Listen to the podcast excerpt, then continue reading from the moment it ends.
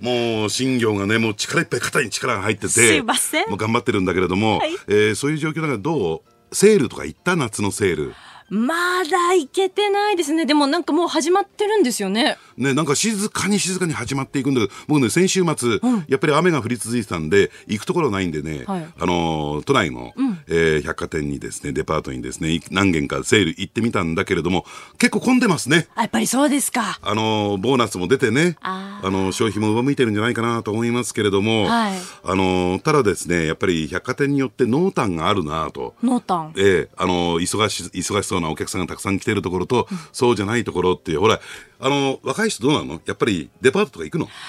デ行かないでしょ？パートはちょっと敷居が高いので、本当にこれが欲しいっていうものがある時には行きますかね。まあ中高年の人がね大体行くところだから。やっぱり若い人はねあそこ多いね。伊勢丹ああ、確かに。そうかもしれませんね。ううん。んすごい人で賑わってたんですけれどもね本当に。あのぜひね、えーセールもね新業も行って 肩の力抜いてね。え、須田さんは例えばセールとかに行くとどういうものを買うんですか？あの買い物に行ったらたまたまセールだったっていう。そうなんですね。え。ええでも須田さんって結構普段あの黒っぽい服着ていること多いじゃないですか。ねえやっぱり黒っぽいもの選んじゃうもんなんですか？うん、違うの。あの、こういう体型だから、えー黒っぽいものを着てですね、はい少しは痩せてるように見せるという意味で、黒っぽいものを着てるだけです。あ、そういうことだったんですね。はい今日も須田さんは黒いポロシャツです。黒いプロシャツです。後ほどツイッターに写真もアップしますので、はいご覧になってください。時刻は6時22分。あなたの声を届けますリスナーズオピニオンです。今週は飯田浩二アナウンサーがお休みということで、ジャーナリストの須田慎一郎さんをスペシャルパーソナリティにお迎えしています。えー今日はですね、そうですね、須田さんをスペシャルパーソナリティにお迎えしております。須田さん、はいメールが続々来ておりまして、ありがとうございますえーラジオネーム瀬戸和うなぎさんから、阪神3連勝でご機嫌な須田さんなのに飯田アナは休暇でお休み。持ってない男ですね。今日から首位巨人との3連戦オールスター。ひょっとして飯田アナは大阪にいるんじゃありませんか？と。いや、あのね、飯田さんがいないからこそ3連勝したみたいなね、えー、っていうこともあるんじゃないかなと。で、こここでね、はい。ちょっと私が得ている極秘情報。極秘情報ねはい。えーやっぱりね、阪神タイガース、これからやっぱり打力の向上が必要だということで、実はですね、メジャー、現役メジャーリーガーをはい。入れます。え？ーメジャー時代にですね、はい。70本以上ホームランを打った。でもどっちかというと私見てると中距離バッターなんですけどね。まあいずれにしてもですね、がっつりとしたメジャーリーガーが入ってきますんでね、後半戦楽しみということですね。それどなたから聞いたんですかちなみに？まあ、あの、球団トップから聞きました。球団トップから。すごい情報持ってますね須田さん、もう手抜きしませんよ、こういうコーナーでも。全力で。全力でもう裏の情報はいもとことんと。で、もう一つご紹介しましょうかね。えっ、と、群馬県館林市にお住まいのサバカンさんから、えー先週の番組で須田のおじきが言っていた八王子スナック物語、を先日 YouTube で検索して再生してみました。アメリカで撮影したらしいミュージックビデオが出てきて、まずそれにびっくり。そしてこれを再生。視聴したことで私へのおすすめ動画の中に中洲のスナックのボディコンワンピなお姉ちゃんがカラオケを歌いながら踊る動画が出てきました。こんな動画に出会えたことに感謝すべきなのでしょうかという複雑な心感境謝。すべきでしょうね。本当にね、これはね、このラジオ聞いてなかったら絶対出会えなかったし、で、あの、新業と比べてあの色っぽさ。やめてくださいよ、私と比べるのは。ちょっとね、見習った方がいい。同じぐらいの年齢だから。いや、そうなんですよね。出演されてる女性の方そうなの、がね。歌手の方がね。いやもう私に色気を求めるのはねだから去年ね、新業に言ったように、はいやっぱりあの、ミニ浴衣。ミニ浴衣それを着てるんですよ、このね、歌手の方がね。そうですね八王子スナック物語で歌ってる方が、そううんうんどう？どう？ちょっと覚悟決めなきゃいけないですよね 着るにあたってちょっとこう体違った路線行っちゃいそうだよね。なんか、小学生のなんかえ、ドラえもんのミニ浴衣みたいになっちゃう。そっちですか、はいまあ、ミニ浴衣着るんだったらもうちょっとこう筋トレしてねこう、ねちゃんとしたいや、足腰を筋トレしたら似合わないから、あれは。そうですか、ええおなよなよってした感じ。なよなよっとした感じね。えはい。え、まだまだメールお待ちしています。メールアドレスは、コージーアットマーク 1242.com です。えー今週、飯田浩二アナウンサーはお休みをいただいておりまして、今日はスペシャルパーソナリティにジャーナリストの須田慎一郎さんをお迎えしています。引き続きよろしくお願いします。はいお願いしますいつもですとね、あの、この時間から入っていただいているんですけれども、はい今日はあの、6時からお付き合いいただいておりまして、メールも、えーツイッターもたくさんお寄せいただいています。えー、みっつんさんから、えっ、と、イッチーが食べるかなと思ったら今日はおじきなのか。しかし朝から一人前食べちゃうおじきは若いなということで、うなぎをね、先ほどラジオリビングで食べていた。実はね、はい、僕もね、無理だと思ったの。うん、こんな朝っぱらかうなぎをね、一人前ドーンと出されて、はい、これね、食べてるうちにどんどんどんどん入ってくるっていうね、うん、そういう意味でもね、えー、非常に特色のあるというか、美味しいうなぎだったなと思いますよ。そうですよね。また、須田さんの食べっぷりがいいんですよね。うん。なんかね、うなぎが勝手にね、口の中入ってくるんだね。自ら進んで口に入れてるんじゃなくて、じゃなくて勝手に入ってくる。うなぎが須田さんって口元をめがけていくっていうことなんですね。えー、7時台はニュース解説よろしくお願いします。はい、お願いします。リスナーの皆様にプレゼント働く人の心を育てる月刊誌「モラルビズ」300円今なら1冊無料で差し上げています職場の風土を変えたい上司や同僚部下との人間関係を良くしたいビジネス現場で直面する課題解決方法人間力を高めるヒントが満載。物を作るだけじゃつまらない。人を作る企業を応援したい。公益財団モラロジー研究所発行モラルビズ。詳しくは日本放送飯田浩司の OK 工事アップホームページのバナーをクリック。モラルビズ！7月8日月曜日午前7時を過ぎましたおはようございますジャーナリストの須田慎一郎ですおはようございますアシスタントの新行市佳です須田慎一郎の OK コージーアップ。今週お休み中の飯田浩二アナウンサーに代わって、今朝は須田慎一郎さんにパーソナリティをお願いしています。よろしくお願いします。はい、お願いします。7時台はニュースを掘り下げてまいります。最初に取り上げるニュースはこちらです。貿易戦争勃発から1年、米中ともに輸出が2兆円減少。アメリカと中国が互いに輸入品へ重い関税を掛け合う貿易戦争に突入してから1年となったおととい、米中とも輸出額が2兆円前後減ったことが分かりました。上乗せ関税の重みを回避するために、米中とも他の国からの調達を増やしたことで、世界の貿易網は一変しています。最大25%を上乗せする関税の対象は、アメリカが中国に対して輸入する額の5割弱、中国は対米輸入額の7割に広がっています。うん。うん、あの、ただですね、これ別にそれだけ、えー、売り買いが、輸出入が減ったということではなくて、他の国からね、えー、輸入を増やしたり、輸出を増やしたり、えー、してるわけですですからね、はい、全体的などれぐらいのダメージがなってるのかっていうのは、うん、えー、これはなかなか出てきにくいのかなと、ストレートに例えば2兆円減少しましたっていうことになると、例えばアメリカの GDP が約1500兆円ですからね、はい、えー、それから比べると結構大きなダメージになるんですが、うん、えー、その分他の国に対する輸出を増やしたり、ねえー、サプライチェーンっていうのがありますからね、はい、えー、ね物のやり取り、サービスのやり取りはしてますから、うん、全体的に、えー、世界経済、世界の貿易がどのぐらい減ったのかっていうところを見ていかないと、えー、直接的な全体的なですね、えー、マイナス面っていうのは見えてこないのかなと。ただね、あの前回って言ったらつい最近ですね、はい、えー、この G20 で、えー、米中貿易戦争については、ええー、一旦水入りってことになりましたよね。そうですね。もう一段の交渉を再開しよう。そうですね。ですよね。えー、で、その一方で、えー、ね、中国はアメリカから、えー、農産物を買いますよと。うんうん、ね。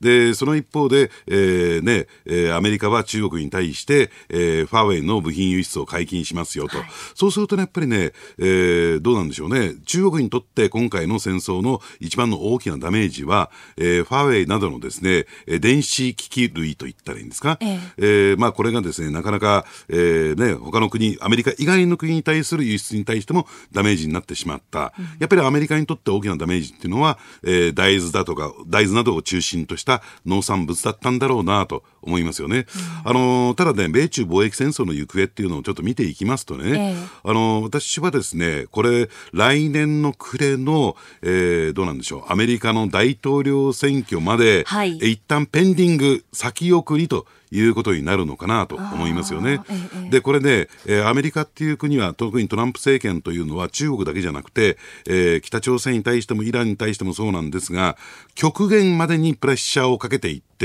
それは、えー、こういう経済面のみならずね、えー、軍事の面でも含めて、えー、極限までプレッシャーをかけていって、何らかの情報を引き出すという、そういう戦略で立ててるんですよ。望んでるんですよ。はい、あのー、ですから、そういった意味で言うと、えー、アメリカはですね、中国に対して、えー、まあ、手綱を緩めるっていうことはね、えー、していかないんじゃないかなと思いますね。うんそのまあプレッシャーをずっとかけ続けて、まあ、来年の大統領選挙まで、まあ、今あの先送りするんじゃないかって須田さんおっしゃいましたけれども、ええそうなってくるとあのその周りの世界の貿易網がまたこう変わってくる部分影響が受けて影響を受ける部分っていうのもあると思うんですけど。ええ。うん。あのですからそういった意味で言うとあのどうなんでしょうね。あのやっぱり中国でね、はい。例えば iPhone なども製品作ってるんですよ。ええでそこに対するまあだから組み立てという点でね。で日本にとってみるとですね日本をちょっと、えー見てみますとね、えー日本の主力輸出品というのは3つあるんだと、えー一つは自動車電気機械。その電気の中で電子部品というのがある。でそれを電子部品を中国へ輸出して iPhone の組み立て工場で組み立ててそしてアメリカへあるいは他の国へ輸出していく。でそうすると何が起こるかっていうと要は中国のですね生産拠点を外国に移そうじゃないかという動きが起こってくるわけなんですね、ですからその間移すまでのね組み立て拠点を移すまでの間のタイムラグっていうのはあって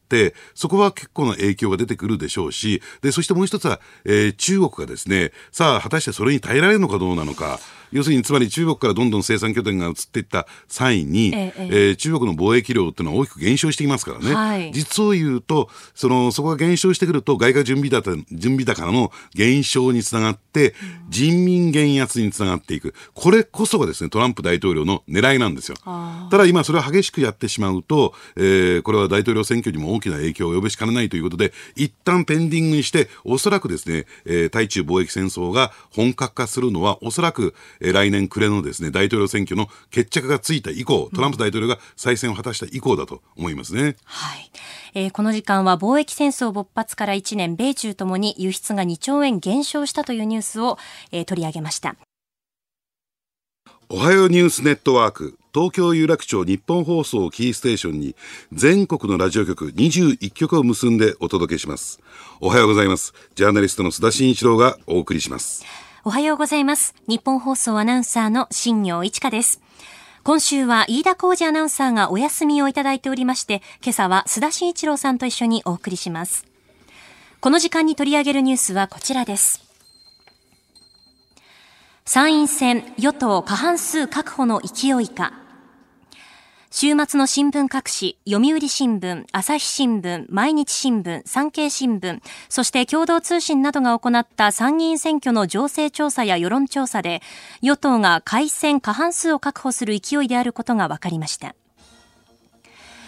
え朝日新聞、毎日新聞、産経新聞は、与党、改選過半数の勢い、過半数確保、過半数確実などと伝えておりまして、読売新聞も自民が優位との調査結果を明らかにしています。えー改選124議席の過半数は63。一方で憲法改正を発議する条件、参議院定数の3分の2に必要なのは85議席となっています。うんまずこの調査結果について須田さんいかがでしょうか？まああのー序盤戦のね、えーえ調査結果としては、まあ、与党順調なのかなと思いますし、まあ、ほぼほぼね、えーまあ、この参議院選挙入る前の情勢調査と、えーほぼ均衡あの同じなんじゃないかなと思いますね。ただ、あと、どうなんでしょうね、あのこう新聞各紙の見出し等々を見ていくと、あるいはおそらく各党の思惑もそうなんでしょうけれども、やっぱり最終的な勝敗ラインとしましてはね、えー会あの会見勢力、つまり、あの自民、公明だけじゃなくて維新と、そして無所属も含めて、えー3分の2確保できるかどうか、85議席確保できるかどうかっていうところが一つの大きな焦点になってるのかなと思いますね。ただ、その85議席確保できるかどうかなんですけれども、そこはどこを見ていけばいいのかっていうと、全国に32ある1人区。はい。全国に32ある1人区を、えーどの程度自民党が取りこぼすのかというところが一つ大きな焦点かなと。ええあと、複数区についてもね、えー比例比例区についてもですね、えーこれはほぼほぼどうなんでしょうね。えー与党に関して言うと内閣支持率、えー野党に関して言うと政党支持率。これは、えースライドしていきますから、ここは、えーそんなに大きな変動がないはずなんですよ。やっぱり1人区、ね、えー勝つか負けるか、はい1票に、一票の差で、えー勝ち負けが決まってしまう一人区っていうところの、えー焦点かなと。で、そこを見ていくとですね、ええどうなんでしょう。やっぱり野党が勝利を収めるためには、まあ、10議席、2桁議席取らないと、えー野党勝利ということにならないんですけれども、ええええ。ただですね、序盤戦のあの調査によりますとね、やっぱりそこは10議席は無理だ無理だろうというのがなんとなく見えてきたかなと、えーこれからでも分かりませんよ。あと2週間ありますからね、えええーこれから選挙戦の展開次第では分かりませんけれども、まあ、とりあえずですね、えー3分の2議席いくかいかないかっていうところで、えーギリギリの攻防が、えー終盤まで続いていくんではないかなと思いますね。ええ。あの一人区では野党があの統一候補を出しているという部分もありますよね。ええ。あのただですね、えー確かに野党統一候補、まあ、野党が勝つためには、一定程度の議席を抑えるためには、必要最低条件だったんですよ。あの統一候補を立てるという点ではね、えーそれは30位の選挙区すべて実現できたんだけども、ポイント2つあって、はいえー一つは何かというと、えーね、確かに一,、えー一人区では野党共闘が実現できてるんだけども、複数区、比例区においてはバラバラに戦うと。これどう有権者が判断するのかね。えーつまり比例区は各政党ごとに戦っていて、えーまあ、選挙区においては、えー野党統一候補。これ非常に分かりにくいんだろうなと思いますし、はいで、そしてもう一つはですね、その一人区、確かに野党共闘が成立したんだけれども、えー十数人がですね、十数人の候補者が、あの、無所属なんですよ。はい所属政党なし。で、これ何が言いたいのかっていうと、当選してから所属政党が決まるというね。私やっぱり立憲民主党に行きます。私は国民民主党です。そんなことが果たしてね、まあ、許されるのかどうなのか、まあ、それは有権者の判断なんでしょうけども、有権者がそのあたりをどう見るのか、だってその人がどこに所属するのか、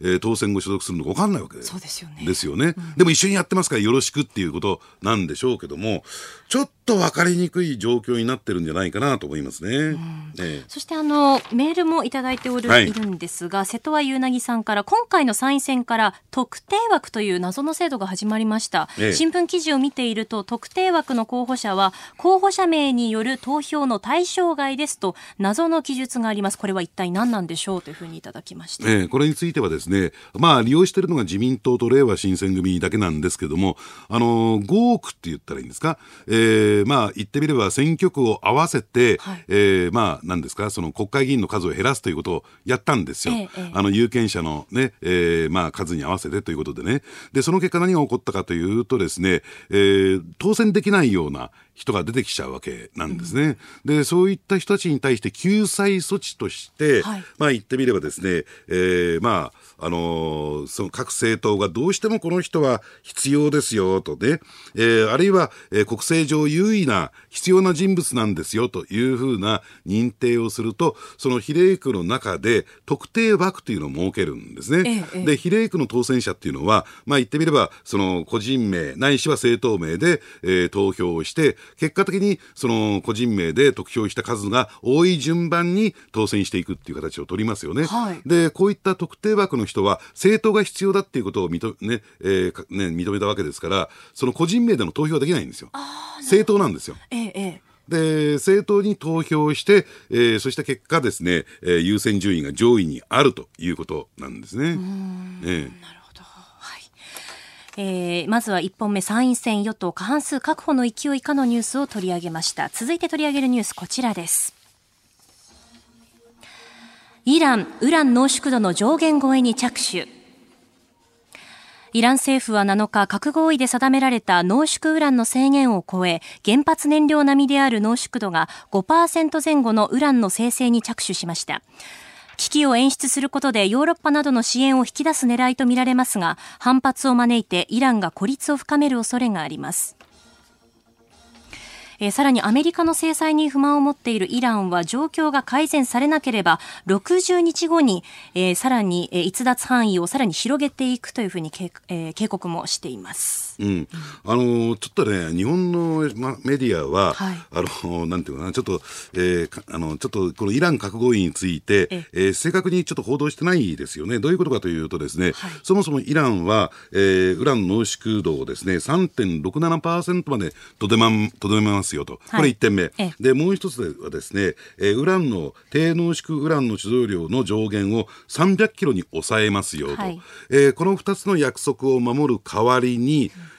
えードイツ、フランス、イギリスはですね、一定程度のイラン産原油を買いますよというのが、このイラン核合意のですね、まあそもそものあ基本的なアウトラインなんですね。はいで、ところが、その、まあ言ってみればですね、今、イギリス、ドイツ、えーそしてフランスがですね、イラン産原油買ってないんですよ。ええアメリカからのプレッシャーを受けて。はいですから、イランとしては、約束を果たしてないんじゃないか。で、えーうちの原油買うと言ってるの買ってないんじゃないか。だったら、そのね、低濃縮ウランの使用量も増やしていきますよ。まあ、これは300キロも超えてるんですけどね。えええーそして、えー次に第2弾としては、その濃縮度も上げていきますよと、えー5%まで引き上げますよということなんですよ。はいですから、えーそういった点で言うと、要するに濃縮度を上げたから、あるいは貯蔵量が増えたから、だから買わないんじゃなくて、そもそも買わないから上がってきたというのが実態なんですね。ですから、そういった点で言うとですね、まあ、これはどうなんでしょう、イラン核合意が、Oui. まあ、あの、まあ形骸化と言ったらいいんですか、もう事実上ですね、空空中分解してるっていうふうに考えてもらっていいんじゃないのかなと。じゃあなぜそこまでイランが強硬策に打って出たのかというと、実はですね、まあ一部新聞報道にはこれはあるんですが、あの、イラン経済が、イランの国民経済がですね、今非常に逼迫してきてるんですね。で、これ私が、えー調べたところでは、えーどうなんでしょうね、イランの、えーまあ1日の今の、えー原油の販売量というのは100万バーレル。程度なんですよ。えで、これは、えーピーク時の半分まで落ち込んでいて、今、イラン国内はですね、えー、30%を超えるインフレ率になってきていてですね、はいえーかなり国民生活が圧迫されている。で、一番問題なのはですね、あの、イラン政府って、イランっていう国は原油を売って、それを国庫に入れて、そして、えー財政出動するというスタイルを取ってるんですが、えー政府収入が実は6割減ってるんですよ。はあ、6割ぐらい。い減ってきてる。ええですから、えーそういった意味で言うと、あのその、まあ、言ってみれば国、国がお金を使うということがね、えー予算を執行するということが、6割程度できなくなってきてるという状況になってるんですね。だから国民経済が、えー大きく大きくマイナスの影響が及んできている。だからちょっと我慢の限界を超えてきてる。だから、えーね、イギリス、フランス、えードイツが買わないんだったら、他に売るよと。いうことでシリアに売ろうとしたら、これ拿捕されたとかね。ええイギリスのそうですよねええですから、要するにね、自分たちが約束を破っているわけじゃなくて、約束を破っているのは、ね、えーもちろんアメリカが一番いけないんだけども、ええー悪のね、権下なんだけれども、えーそれ以外のヨーロッパ諸国もそうじゃないか、というのが、イランの置かれている今状況なんですね。はい。あの、アメリカは去年、まあ、イラン核合意離脱して、その後そのヨーロッパの立ち位置っていうのはこれからどうなってくるんですかね？うん。あのーですからね、えーこれ、あのーマイナスの、ね、あのーあれに入ってきたと思いますよ。スパイラルに入ってきたと思いますよ。はいで、これ以上濃縮度、貯蔵量が上がってくれば、えーヨーロッパもですね、だんだんだんだん強硬策に打って出ます。強硬策に打ると、出るとですね、やっぱり貯蔵量も上がってくるという状況になると思いますね。はい。そうなってくると、イラン核合意そのもの自体がこう、これからどうなっていくのかっていうのも。そうですね、そして将来的には、えーイランが核兵器を保有するという状況にもなりますから、はいそうなる前にどこで止まるかですね。以上、おはようニュースネットワーク。今日はジャーナリストの須田慎一郎さんとお送りしました。えー須田慎一郎の OK 工事アップ。えー今朝お休み中の飯田浩二アナウンサーに代わって、ジャーナリストの須田慎一郎とお送りしています。はい、この時間は教えてニュースキーワードです。今朝取り上げるのはこちらです。WTO 協定違反。日本政府が4日発動した半導体材料の輸出規制をめぐって、韓国が反発し、世界貿易機関 WTO 協定違反だと提訴を含めた対抗措置も辞さない構えを見せています。日本は金融措置や国際ルール違反ではないと説明し、事務レベルでの話し合いの窓口は開き、韓国側に対して経済産業省の担当者が経緯や今後の対応について説明する考えです。えー菅官房長官も韓国への半導体材料の輸出規制について自由貿易体制の逆行、WTO 協定違反との指摘は当たらないと述べております。えー改めて WTO 協定違反というのはどういう行為になってくるんでしょうか？はい、あの WTO っていうのはですね、やっぱりあの自自由貿易体制を守ろうということで、はいまあ一定の貿易ルールを決めてるわけなんですね。あのですから関税についてもこれ以上は、えー関税を課してはいけませんよと、あるいは、えーね自らの自分たちの都合だけで輸出入を制限してはいけませんよと。だから関税によって障害を、えー設けるだけじゃなくて、えええー自国の法律であるとか、商領慣習によってね、えー貿易が阻害されるようなことにあってもいけませんよというような、そういうルールを決めてるんですよ。ただ、えーその中でですね、一部例外規定というのがあって、それは何かというと、えー自国の、例えば日本にとってみると、日本の安全保障上何かのも、何らかの問題が発生しそうで、あるいは発生している場合に関しては、その限りではない。えー関税の上限も、えーまあ、あの、設けなくてもいいし、あるいは、えー一定程度のですね、国内ルールに基づいて、えー輸出入の制限もしてもいいという、そういう例外規定があるんですね。はい。まあ、今回の場合はですね、えー韓国に対して、え3つのですね、あのーまあ、えーまあ、材料のですね、えー輸出が、あのー規制されたということに関して言うと、この安全保障上の理由があったからなんだということなんですけれども、ええ。じゃあ本当にそれがあったのかどうかどうなのかというのが一つ大きなポイントになってくるんだと思いますけどね。はい。あの、三つ、三品目というのは何かというと、ひつ一つがフッ化水素、えーもう一つがフッ化ポリメ、ポリイミド、はい。えーそしてもう一つがレジストというものなんですが、問題なのが、私がちょっと注目しているのは、このうちのフッ化水素なんですよ。はい。で、実はこのフッ化水素に関して言うとですね、これね、ウランの濃縮に、えーも使われる、えーそういう材料なんですね。ええ。ウラン濃縮にり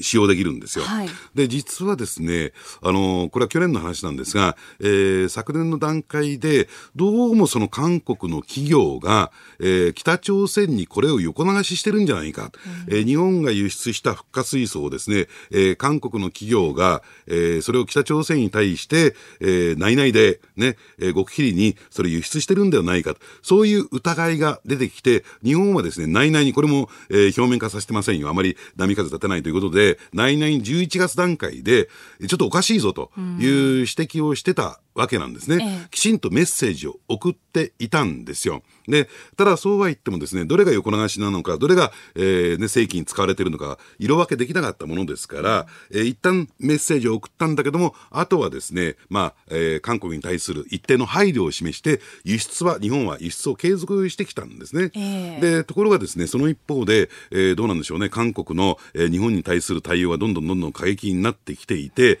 えーまあ言ってみれば、えー日本と敵対するような、えー行動を取るようになってきていて、そういう状況の中でね、果たして信頼関係が、いやいや、えー北朝鮮にこれ横流ししませんよという信頼関係が、果たして維持できているのかどうなのか、ね。えー加えて韓国は、えーどんどん北朝鮮との間合いを強めていってますよね。で、そうすると、いよいよね、その韓国とのその信頼関係が、えーない以上ですね、やっぱりこれについては輸出はできませんよと。いうことになったということなんですね。ええもちろん、え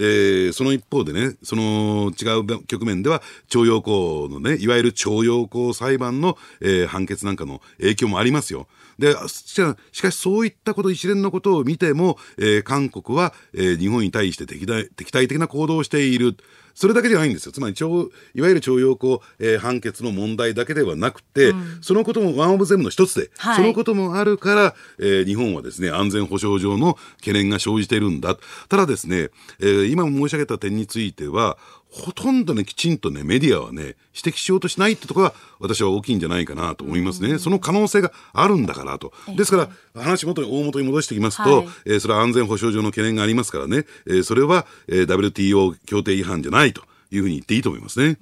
なんか報道によると結構その報復措置的な意味合いを取り上げるところが多いと思うんですけど一方でその安全保障の面というのはなかなか確かに報じられていなかったですよね。そうですね。はい。はい、えーこの時間ニュースキーワード WTO 協定違反を取り上げました。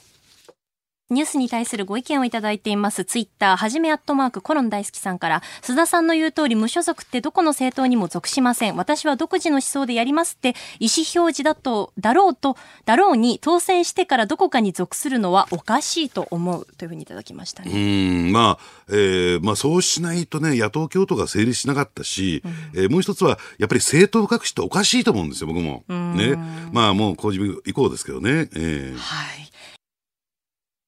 お休み中の飯田浩二アナウンサーに代わって、はい。ジャーナリストの須田慎一郎と、新業一華がお送りしています。それでは須田さん、続いてはですね、はいあの、スクープアップのコーナーなんですけれども、えあの、いつも飯田さんが、わーってこう、あ、あの、わけわかんないですね。わかんないやつ。まあそうですね。あの、飯田さんがこう、バーってこう、いつもこう、叫んでいるところを、今日はあの、須田さんにお願いしたいなと思っておりまして。わかりましたそ。れでお願いします。それでは参ります。ここだけニューススクープアップ。この時間、最後のニュースをスクープアップドスが聞いてました。今月から商業捕鯨再開、その裏側とは？日本はクジラの資源管理を担う国際捕鯨委員会 IWC から脱退し、今月1日から日本の領海と排他的経済水域内で31年ぶりに商業捕鯨の再開に踏み切りました。IWC の脱退、そして捕鯨再開の裏側に何があったのか、須田慎一郎さんの取材リポートです。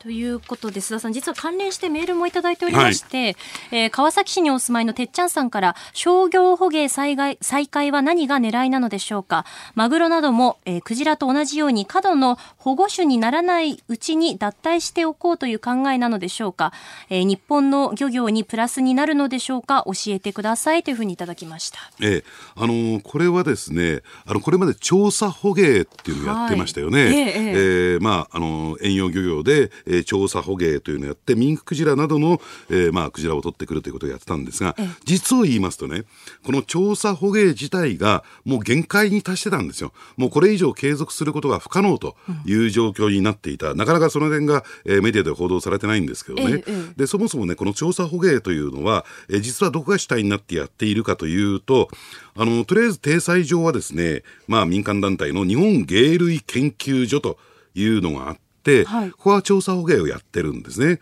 で、まあ、あの、てあの手掛けてるんですけれども、で、大体年間に5億から8億円の補助金が、えー国庫補助が行われていますよ。その中で、えー調査捕鯨をやっていきますよということなんですが、はいただですね、えーそうは言っても5億から8億だけで、あの、調査捕鯨ができるわけでもなく、取ってきたクジラを市場に流すことによって、売ることによって、えーまあ言ってみれば、副産物収入と言われるんですが、ええクジラ肉の販売代金を得ることによって、えーまあ、そのたらずまいのところをですね、えー補助金で賄うというやり方をしてるんですよ。で、ところがですね、この副産物収入というのが年々年々、どんどんどんどん、えー減少していく、えー少なくなっていく、えーまあちょっと古いデータではあるんですが、えー2008年にはですね、64億円、えー副産物収入、クジラ肉の販売によって、えー収入があったんですが、ええ。これ2010年になるとですね、45億円ぐらいまで減少してるんですね。はい。で、とうとうですよ、とうとう2010年に、この年にですね、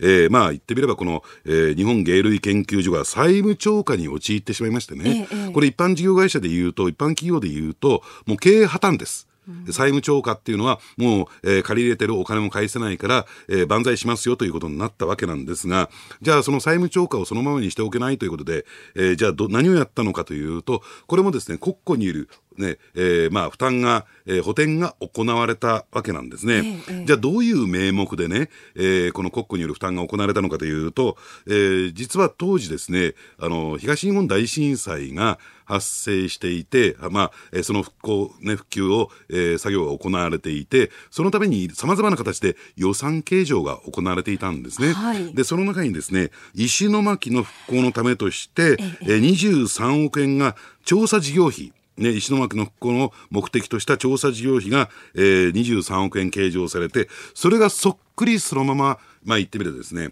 えーこの日本鯨類研究所の債務超過費用に回っていくということになったんですね。ええええで、実を言うとですね、石巻っていうのははい捕鯨してないんですよ。えそうなんですか？そうなんですよ。えー、クジラ取ってないんです、この港では。ああそうなんですねだから、えー石巻の人たちはなんで自分たちの名前を使って、その復興資金がそちらへ流用されな、されなければならないんだという相当な不満があったようなんですね。はいまあ、いずれにしましてもですね、これ以上調査捕鯨をやっていっても、えーどんどんどんどん、えー赤字が膨らんでいくだけだという状況になった。いつか、これは、えーピリオドを打たなければならないという状況なんです。で、もう一点大事なのは、はいあのーね、捕鯨といってもですね、調査捕鯨以外に、実は日本はやってるんですよ。それは何かというと、白ジラ類。あのイルカなんか、ええ沿岸捕鯨やってますよね。はいで実はですね、えーこの沿岸捕鯨をやってこれは、えー商業ベースでやってるんですけれども、ええただですね、えーそれほどたくさん需要があるわけでもなく、でそしてさっき申し上げた調査捕鯨によってミンククジラの肉が市場に入ってくるんですね。でそうすると、まあ、高級品っていうのはミンククジラの方であって、で、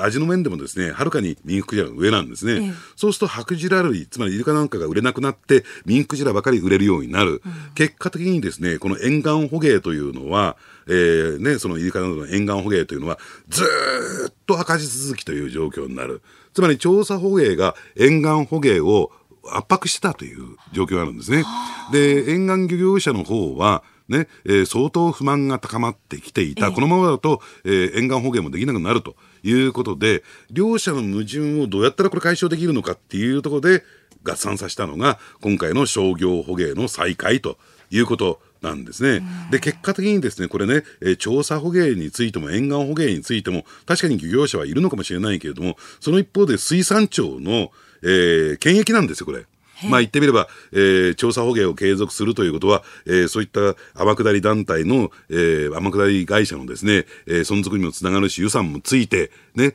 えーそれに伴って水産庁の役員としてはですね、えー非常に美味しい思いができる、ね、沿岸捕鯨の方もそう、ね、じゃあこれを継続するためにどうしたらいいのかという折衷案が、今回の商業捕鯨の再開と。でですからね、えーそういった役人がですね、政治を動かして、えー今回の、えー着地になったんではないかなと、えーなった可能性が高いなと、えー私の取材ではそういう結果が出てきてますね。あの先ほどのメールの中にある日本の漁業にはどうこうプラスになってくるのかという部分はいかがでしょうか？うん、ですからね、えーこれどうなんでしょうね。先ほど申し上げたように、クジラの消費量がどんどんどんどん落ち込んでいってる中で、えーね、調査捕鯨でも赤字なものを沿岸捕鯨でやった時に果たして黒字になるのかどうなのか、というところも、言えるんではないかな。つまり、あの、どうなんでしょうね。その、じゃあ赤字分をこれからおそらく公的な資金で穴埋めするなんていうことも出てきかねないんですよ。つまり我々の血税、税金が使われる。ええで、そして、えーし消費がどんどん落ち込んでいる、えークジラ肉をさあ、果たしてどうするんだという問題も出てくるんじゃないかなと思いますね。ええ。この商業捕鯨再開のニュースがこう報道された時にあの懐かしい味にまた会えるっていうふうにこうおっしゃっているような街頭インタビューとかも流れてましたけれどね。ねうん。あのどうなんでしょう。新業なんかそもそもクジラ肉ってええ一点目食べたことがあるかどうか美味しいと思ったかどうかどう？私一度食べたことがあって、え居酒屋ですお刺身みたいな形だって初めて食べて、なんですかね馬刺しとマグロの中間みたいな感じがしてあ不思議な美味しさだなと思いました初めて食べたのであこういう美味しさがあるんだっていうふうな発見でしたね。だからといって2度3度食べてないでしょ？自分から求めて、あんまり見かけないからっていうのもありますけどね。ねうん。だからねそういった点で言うとどうなんでしょうね。やっぱり若い人たち我々は懐かしい味だと思いますよ、はい。給食なんかでもね竜田揚げが出てたりとか、ええええやっぱりその当時若い頃は居酒屋行くと必ずクジラ肉なんかがあって安く提供されたりしててですね。あるいは大阪なんかには、えー大阪文化の象徴であるハリハリ鍋、えー水菜と一緒にちょっと甘辛い、えー醤油ベースのね、あのースープでクジラを煮るなんてただそういった我々みたいな年取ってる連中がいなくなってくると、ええね、やっぱり若い人たちがそれを消費しないんだから、ね、あのクジラ食の文化っていうのは僕は捉えていくんじゃないかなとそういうところを見据えた上でじゃあ今何をやらなきゃならないのかっていうことをもう一回考えてみるべきだろうなと思いますね。はい。え以上、ここだけニューススクープアップでした。今朝の放送はこの後、ポッドキャスト、YouTube でも配信していきます。詳しくは番組ホームページをチェックしてください。